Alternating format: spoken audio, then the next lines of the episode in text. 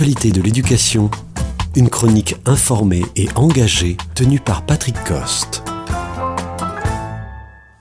Cette émission est la deuxième qui s'aventure à faire des propositions de pilotage du système éducatif.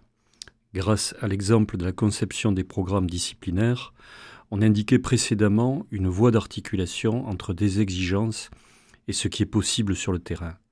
La méthode consistait à rompre avec l'élitisme et la centralisation de la décision.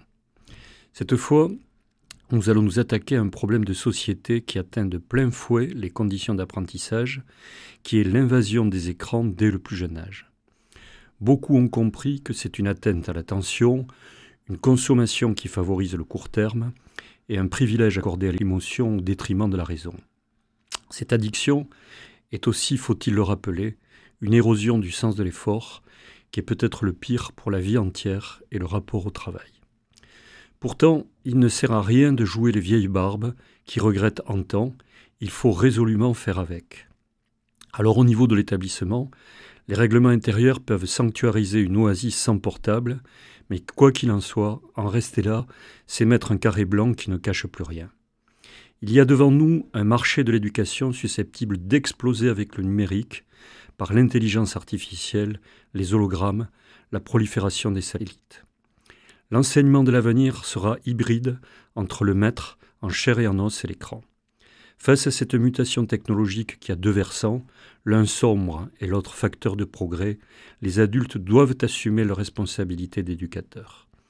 Or, laisser la plus grande part du développement du numérique aux marchands du temple des loisirs consiste à flatter la plus mauvaise part du versant du numérique. La reprise en main responsable que l'on doit aux jeunes générations est une mobilisation des services publics au niveau européen pour rassembler des pédagogues, des scénaristes, des linguistes, des grands professeurs dans chaque discipline et des ingénieurs de façon à inventer des produits au service de l'intelligence.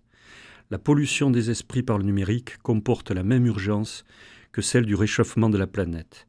Il y va tout simplement de l'avenir de l'école. Quand il y a une révolution support-message, l'école doit réinventer les conditions d'une tête bien faite. Et puis, imaginons le soulagement que cela pourrait être pour les parents de disposer d'applications qui intéressent l'enfant et dont ils aient l'assurance qu'elles contribuent à son développement. Ma proposition est donc de développer une politique du numérique responsable, assumée par les États, qui ne fait pas du cerveau une marchandise.